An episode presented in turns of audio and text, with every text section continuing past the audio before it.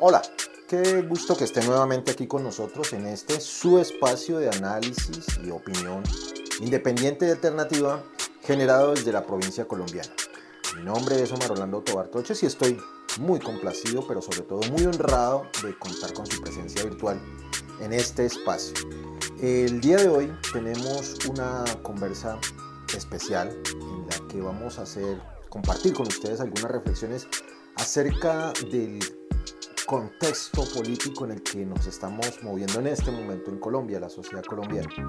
Lo hemos titulado la conversa central del día de hoy, mm, Tomás Moro versus Nicolás Maquiavelo. Vamos a hacer un poquitico de historia, no mucho, les prometo que no nos vamos a aburrir mucho con la historia, pero la intención es eh, mm, tratar de contrastar eh, eso que nos está pasando a muchos colombianos, de que nos encontramos frente a un escenario en el que eso que aspirábamos, queríamos y que creíamos necesario, muchas veces se encuentra con la pared de lo que se puede y lo que está arreglado y está permitido hacer, no solamente por las normas legales, sino también por las circunstancias políticas.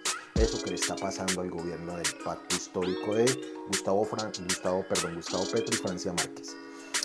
También en la onda pedagógica, que es también nuestra responsabilidad de la conversa de fin de semana, hoy nuestro videocolumnista invitado nos va a hablar un poquitico sobre esas encuestas. Si bien es cierto, aquí en la, la conversa de fin de semana tenemos una posición de que no hay que pelear con las encuestas, pero tampoco hay que creerles del todo a eso que dicen las encuestas, hay que hacerle el análisis, pues hemos contado con la fortuna de tener un analista, un politólogo, analista de datos y asesor electoral para que nos ayude a entender un poquitico cómo funciona. Hoy tenemos una, de las primeras videocolumnas de Ricardo Ruiz.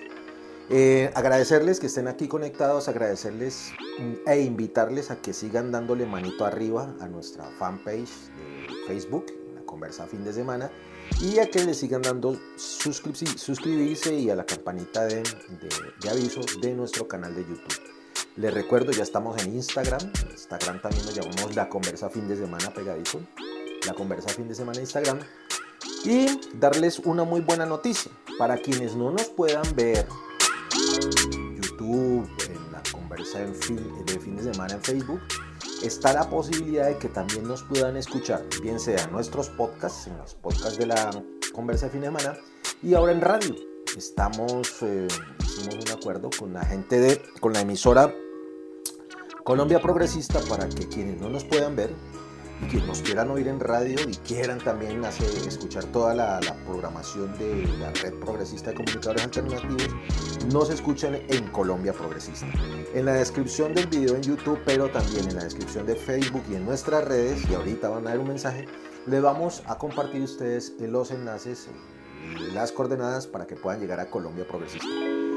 Domingos por la noche, si no nos pueden ver, nos pueden escuchar en Colombia Progresista, la emisora del grupo de Red Progresista de Comunicadores Alternativos. No he hecho más carreta, por favor, eh, no dejen de visitar las redes que están apareciendo en nuestra pantalla y los dejamos con el cabezote, unos mensajes de nuestros eh, socios estratégicos. No se desconecten, empiecen a darle compartir y ya arrancamos con esta conversa de fin de semana. Mm, Tomás Moro, versus Nicolás Maquiavelo. Muchas gracias, no se desconecten.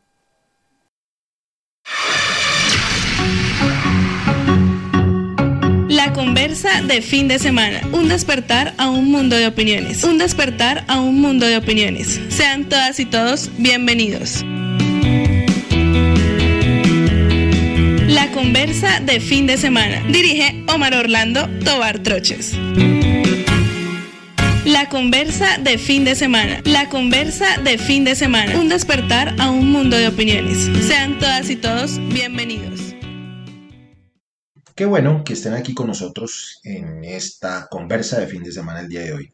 Como pueden ustedes estar viendo en el banner, las letras que se están deslizando bajo sus pantallas, la conversa del día de hoy, o más bien la reflexión del día de hoy en la conversa, es, la hemos titulado Política eh, Tomás Moro versus Nicolás Maquiavelo.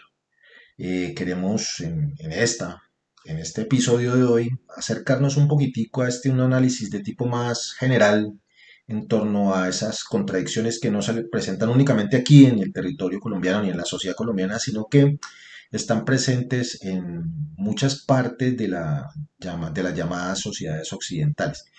Eh, dos formas de ver la vida, dos formas de entender la política, la política administrativa, pero sobre todo la política electoral. Pero antes de arrancar con este, con este resumen, análisis, con este análisis histórico, como quieran ustedes llamarlo, voy a cumplir con la promesa. Eh, les había dicho que ya vamos próximamente a estar en radio, es decir, terminamos la emisión en YouTube y Facebook, inmediatamente ustedes nos pueden oír en radio a través de la radio, la emisora Colombia Progresista. Pero mm, vamos a verla por un momentico y ya seguimos con la conversación.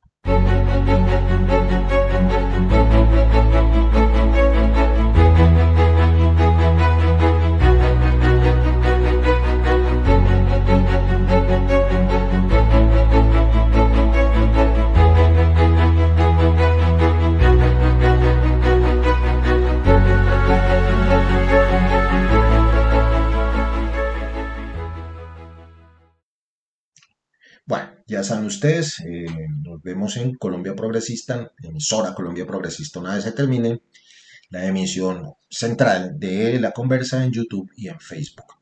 Bueno, como les decía también al principio, antes de meternos en este análisis, en, este, en esta reflexión sobre cómo vemos unos la política y la forma de hacer la política y cómo lo ven otras personas, eh, habíamos anunciado también que hoy teníamos un columnista invitado que nos va también a ayudar a entender un poquitico uno de esos elementos centrales en esa discusión entre cómo se ve la política desde un lado de vista, desde un punto de vista y desde el otro punto de vista. Eh, la discusión se centra sobre temas tan importantes como el de las, en las encuestas, perdón. Y sobre eso nos va a hablar nuestro comunista invitado, Ricardo Ruiz, sobre las encuestas. Eh, los dejo con este columnista. No se desconecten, sigan compartiendo.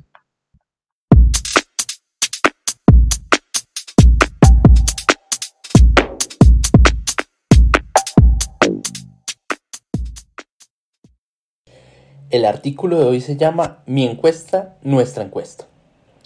La filtración de mediciones de carácter privado se volvió un objeto de debate público. Para quienes estamos pendientes del acontecer político nacional, vemos con extrañeza que a pesar de llegar al cuarto mes del año y a seis meses de las elecciones, hasta ahora se sumen las primeras encuestas de intención de voto. Pero no solo este hecho es extraño, la forma en que han sido difundidas algunas encuestas también nos hace preguntarnos algunos temas.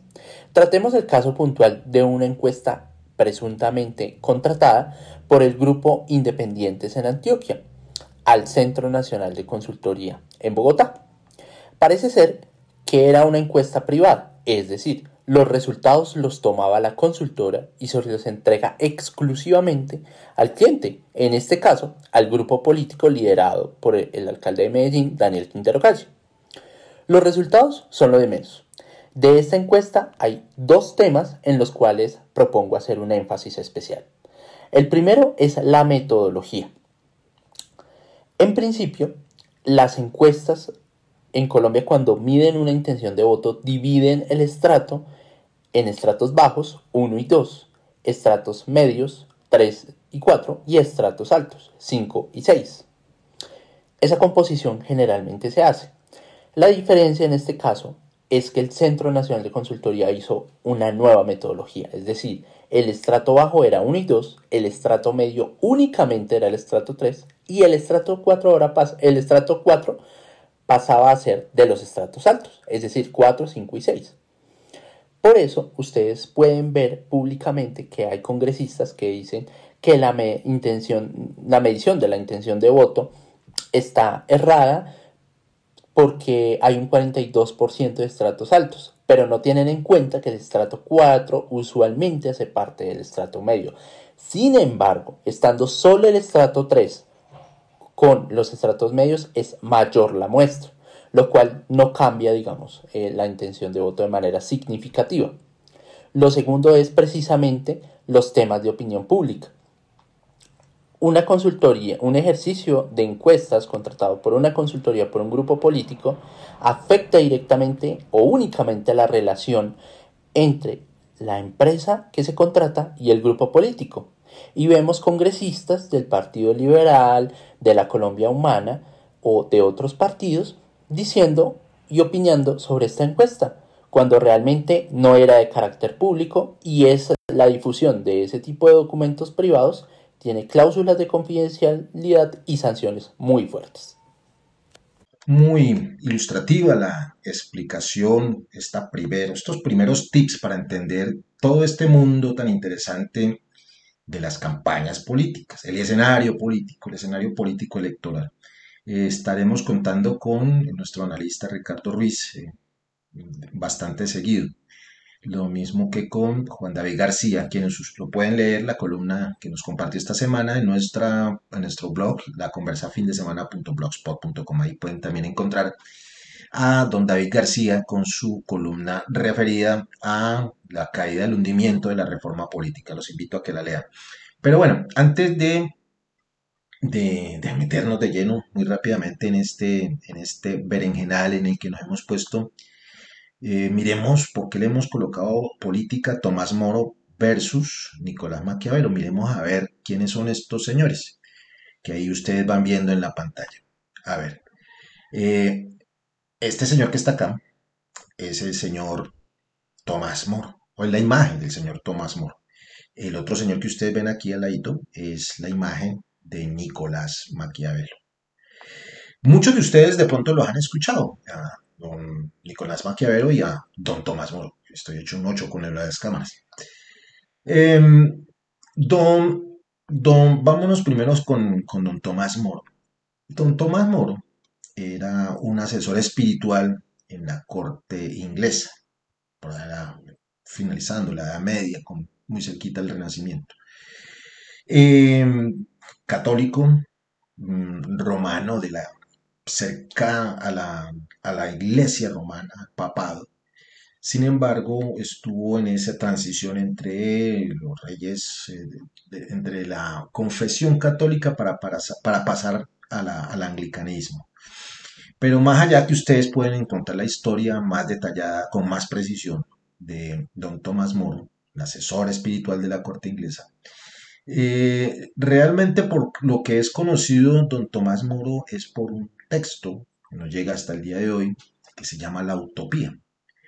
La utopía normalmente nosotros la, la asumimos, la identificamos como algo irrealizable, un sueño, un ideal. Entonces, en este libro, don Tomás Moro nos describía más o menos cómo desde su percepción de religioso, de católico, cercano al papado, él veía o, nos enseñaba, nos compartía cómo veía él la famosa ciudad de Dios, que otro pensador también católico nos había mencionado anteriormente. Eh, un dechado de virtudes, un dechado de, de buenos comportamientos, de hermandad, sobre todo de respeto y de, de, concordancia, de armonía. Hacia allá debería llegar la sociedad, era la propuesta de don Tomás Moro. O sea, siempre asociamos el, el título del libro de don Tomás Moro, Utopía, que traduciría más o menos el no lugar utopos, topos, lugar, u no existe, no está, no está definido, un lugar sin, sin definir, como algo que no existe, como algo mm, irrealizable, como algo que es una, un ideal, un objetivo. En política también hay quienes eh, se plantean ideales, eh, se plantean utopías, es decir, una visión de la sociedad de cómo debería ser la sociedad soñada de cada uno, con los diversos valores que cada uno entendemos como buenos para que esa sociedad los comparta, los promueva y los defienda. Eh, si usted le pregunta a una persona con pensamiento liberal, pues esa utopía, ese no lugar, ese sueño tendrá unas características diferentes al que sueña, por ejemplo, un comunista o el que sueña un capitalista o el que sueña una persona eh, de credos religiosos fuertes. Entonces, la utopía, don Tomás Moro, es, ese, echado de virtudes, eh, de todo lo bueno, ese ideal de sociedad, ese no lugar donde todo lo bueno, todo lo deseable tendría que existir. Vámonos entonces para el otro lado, para donde don Nicolás, el otro señor que ustedes están viendo aquí al lado mío. Don Nicolás Maquiavelo, también otro asesor, no espiritual, político, en Italia, en esa época no se llamaba Italia, en uno de los reinos de Italia de esa época, le regaló a un príncipe, a un, a un monarca de esa época, de lo que años después se conocería como Italia, una especie de manual de cómo debería ser la sociedad, pero sobre todo de cómo debería eh, gobernarse esa sociedad. Eh, algo un poquitico más burdo, permítame la expresión, más, más práctico, más utilitarista, es mejor el, término utilitarista, sobre cómo un gobernante debería ejercer su mandato y ejercer sobre todo el poder político. Pero para poder hacer ejercicio del poder político, eh, antes debería también haber hecho una serie de movimientos que es lo que años más tarde se entendería como el quehacer de la política, de la política actual, moderna. Junto con eh, el autor conocido como Sun Tzu, el autor chino, Nicolás Maquiavelo, y de pronto el Baron Clausewitz son los libros de referencia de la estrategia política, eh, de cómo adquirir el poder, cómo acceder al poder y después sobre cómo gobernar con el poder. Eh, entonces, eh, en ese libro de Príncipe de Nicolás Maquiavelo, se, se, detallan una serie de anécdotas que él le relata al, a quien va dirigido el príncipe, sobre lo que debería y no debería hacer, sobre cómo debería actuar o no actuar para sostener el poder, pero sobre todo para gobernar ese principado. Desafortunadamente, eh, al igual que el libro de Tomás Moro, Utopía, las interpretaciones abundan. Eh, hay quienes han entendido o, han asimilado las, las instrucciones de don Nicolás Maquiavelo como un tratado sobre, sobre el mal, sobre el mal político, sobre el tirano, sobre el déspota. Pero una lectura más, eh, un poquitico más en profundidad, nos puede revelar que mucho de lo que conocemos como el ejercicio del proselitismo político, del manejo de las relaciones de poder, del manejo de las relaciones políticas e incluso del gobierno, se le deben a este señor, a don Nicolás Maquiavelo. Ambos libros son importantes, ambos libros son relativos. Entonces, por eso, eh, con estos señores, me mucho con las manos, con estos señores, eh, quisimos empezar a hacer esa aproximación a nuestra mm, sociedad, a cómo vemos nosotros la, política en la sociedad, particularmente en Colombia. Entonces, mm, ya le decimos adiós a don Tomás Moro y a don Nicolás Maquiavelo para meternos en eh, un poquitico más adelante del análisis.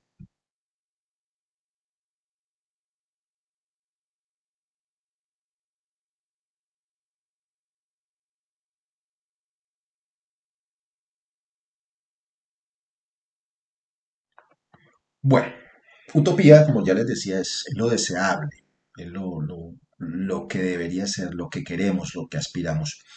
En la gráfica, nosotros, y aquí ustedes lo saben, no es una sorpresa para quienes siguen la conversa de fin de semana, nosotros eh, desde hace dos, tres años, mucho más antes, teníamos, hemos sentado una posición sobre, mm, sobre eh, el gobierno actual del pacto histórico. Apoyamos la propuesta, esa propuesta, esa plataforma política que se llama Pacto Histórico, su programa de gobierno y que queremos ver traducido en el Plan Nacional de Desarrollo. Ese era nuestro ideal. Ese programa de gobierno que ahorita se va a materializar en, la, en el Plan Nacional de Desarrollo era nuestro ideal, nuestra, nuestro punto de, de llegada, esa utopía. Pero contrario a lo que se entiende como utopía, nosotros sí creemos, nosotros, y hablo es quienes votamos por esa propuesta del pacto histórico, sí creemos que no es tan irrealizable, no es tan idealista. Y en ese ejercicio nosotros ponemos eh, eh, ese plan de desarrollo, eh, ese programa de gobierno, esos, esas propuestas que hay ahí, como los ideales que de esta orilla de la sociedad mayoritaria, más de 11 millones, eh, apostamos por, esta, por este ideal, por esta utopía, eh, porque creemos que son ideales que son buenos para el resto de la sociedad, que son realizables y que mm, en términos generales son proyectos, propuestas políticas que benefician a toda la sociedad y no a un sector reducido o a un grupo de personas. Eh, hay quienes piensan desde el otro punto de vista, desde la otra orilla, que efectivamente pensar ese tipo de cosas buenas que beneficien a todos no deja de ser un ideal irrealizable, un no lugar, un utopos. Eh, muchos creemos que no. Entonces nosotros asociamos eh, ese pensamiento bueno, ese buen vivir, ese buen gobierno, con esa utopía, con ese ideal del gobierno, ese ideal de democracia y ese ideal de sociedad que queremos. Pero eh, desafortunadamente mm, tendríamos que pasar de allí, de ese ideal, de ese, ese deseo, ese cúmulo de, de buenas intenciones a la realidad. Es decir, mm, para nadie es un secreto y yo creo que ustedes, muchos de ustedes y nosotros compartimos que hay cosas buenas como por ejemplo salud, universal, gratuita y de calidad para todos, educación universal, gratuita para todos y para todas, eh, justicia, pero sobre todo seguridad, seguridad física, es decir, para nuestra integridad nuestra vida, y seguridad económica, es decir, que nuestros emprendimientos, nuestros trabajos sean dignos y nos den los recursos suficientes para que todos podamos eh, vivir dignamente y para que tengamos una sociedad en paz. Si usted lo mira así, pues obviamente parecen ideales irrealizables, ideales inalcanzables, puestos en una utopía, en un utopos, en un lugar, pero que nosotros creemos que sí son realizables, que sí son alcanzables y que, palabra más, palabra menos, se conforman en todo eso que una buena democracia debería tener. Entonces, esa es una visión que tiene una parte de la sociedad en este momentico mayoritaria versus la otra visión que tiene otra parte de la sociedad.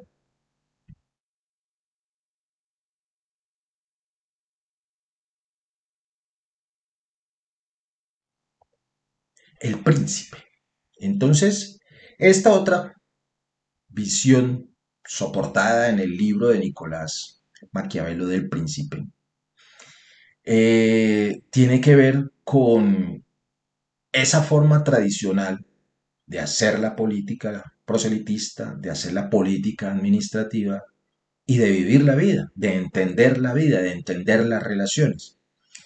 Eh, quiero hacer la aclaración, es una visión deformada desde mi punto, mi muy humilde punto de vista del libro de Nicolás Maquiavelo. Pero digamos que en términos generales se ha entendido que esa forma de ver la política soportado o inspirado en, los, eh, en ese manual de gobierno y de poder llamado el príncipe, eh, está relacionado con, con todas esas formas demasiado utilitaristas, demasiado pragmáticas del ejercicio de la política. Inclusive eh, de este libro, mucha gente tiene la idea de que nace esa frase de que el fin justifica los medios. Eh, si uno hace una lectura juiciosa del texto con detalle, en ninguna parte del texto aparece esa frase así tal como tal. Fin justifica los medios. Digamos que ese es un resumen demasiado resumido de la intencionalidad del libro. Es decir, que todo vale, que todo es eh, dado a ser con tal de obtener el poder y mantener el poder. Ya vienen ustedes, ya están viendo ustedes las pautas, las claves para entender que esta forma de entender la política, de entender la sociedad, de entender el poder, corresponde a un cierto sector de la sociedad colombiana y de la sociedad mundial. Ese sector que mm, ve con buenos ojos ese resumen resumido del manual de don Nicolás Maquiavelo, es decir, el fin justifica todos los medios, es decir, hay que hacer todo lo necesario por encima de todo para poder acceder al poder y para poder ejercer el poder. Eh, se ha asociado este pensamiento con una visión demasiado pragmática, pero sobre todo utilitarista de, la vida. Hay quienes asocian este libro de Nicolás Maquiavelo con el capitalismo versus el libro de Tomás Moro de Utopía con el comunismo. Eso también me parece una visión demasiado reduccionista, demasiado simplista. Pero digamos, son visiones que tiene la gente. Para el caso colombiano, que el que nos interesa, efectivamente, pareciera ser eh, que hay un sector y un reducido número de personas que eh, se encontraron a, comodidad, se solazan con el librito de don Nicolás, pero sobre todo con esa frase, el fin justifica los medios. Y hay que hacer de todo. La presión, la extorsión, el chantaje, el ejercicio de la violencia física, la violencia psicológica y la manipulación, sobre todo la manipulación. Ven el escenario de la política electoral, el escenario de la administración pública como un escenario de guerra. Y más allá de encontrar la forma de hacerlo, el manual para hacerlo en el libro de Nicolás mm, Maquiavelo, el del príncipe, ellos parece que mm, asumieran como suyo los libros de Clausewitz y sobre todo de Sun Tzu en el escenario de una guerra y de la violencia en todas sus formas. Esa es otra visión de la sociedad a la que se enfrenta y en la que en medio de, de todas estamos ustedes y nosotros. Eh, vamos con la conclusión de, este, de estas reflexiones.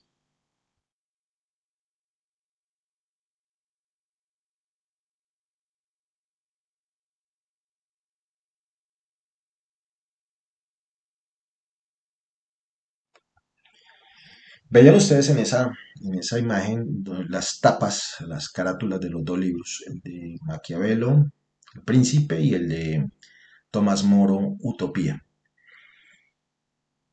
El de la utopía, la democracia soñada, es decir, de donde, donde podrían y deberían florecer los sentimientos buenos, las buenas costumbres, eh, la solidaridad, la sencillez y un buen gobierno en el que la armonía debería ser la característica predominante en todas las relaciones sociales, las relaciones políticas, económicas y gubernamentales. Esa es la visión utopista, la visión idealista de la democracia a la que, a la que aspiramos la gran mayoría de seres humanos y a la que aspiramos, ni más faltaba, muchos de los colombianos y colombianas, ustedes y nosotros.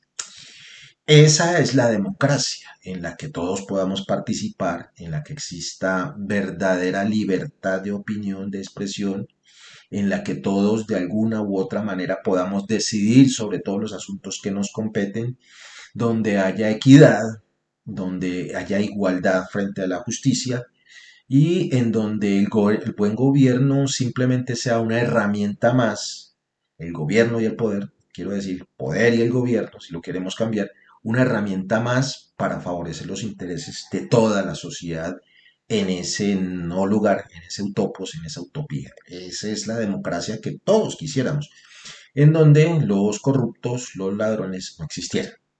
Eso planteaba más o menos don Tomás Moro. Esa es la democracia que queremos.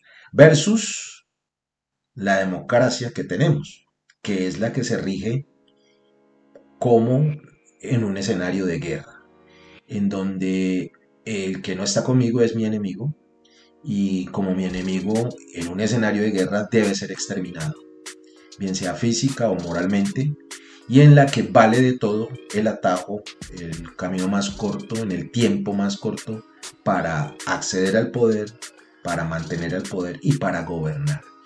Y en donde los intereses de la gran mayoría no interesan en el juego de palabras, sino que los intereses que realmente interesan son los de ciertas élites, cierto número reducido de personas que tienen el poder para ejercer el poder. Entonces, esa es la tensión con la que nos contamos, con la que nos encontramos hoy día. Ese sueño de cambio, esa utopía de cambio, de acabar con las feas costumbres de hacer la política electoral y la política administrativa, versus eso que encontramos hoy en día, que es el legado de más de 200 años de los mismos con las mismas, ejerciendo el poder en la peor manera de interpretación del libro de Nicolás Maquiavelo y que se resume en el fin justifica los medios. Hay que hacer de todo, con todos y como sea, para tener el poder como sea, a la hora que sea y hasta el tiempo que sea, para favorecer únicamente unos intereses muy reducidos de un número muy reducido de personas. Ese es el escenario en el que se encuentra el gobierno del pacto histórico. Quisiera hacer unas cosas, sueña esa utopía, esa democracia ideal versus un Estado, un marco jurídico que no le permite hacer esas cosas, que nuestra decisión política de no acompañarlo en las, en las elecciones de Congreso no le permitió tener más comodidad para avanzar en ese sueño, en esa utopía, y nos encontramos con esa democracia de verdad, la realpolitik que llaman algunos, en donde el chantaje, la tranza y el intercambio de favores pareciera seguir intentando dominar el quehacer político y la administración pública. No les quito más tiempo, esa era la reflexión que queríamos compartir con ustedes y los invitamos para que sigan viendo las micro columnas de la conversa de fin de semana para que una vez terminen, terminada la emisión de la conversa de fin de semana en YouTube y en el Facebook, en el fanpage de la conversa, se pasen los que no puedan y le cuentan a los que no puedan para que se pasen a Colombia Progresista, la radio del grupo de comunicadores alternativos progresistas colombiaprogresista.com. Entonces, agradecerles a la gente que nos está viendo, a las que nos van a ver más tarde, a ustedes por la paciencia, por la tolerancia y agradecer a la gente de, de perfil.com, fundación Moro.es y Editorial de Arana por el material que utilizamos nosotros aquí.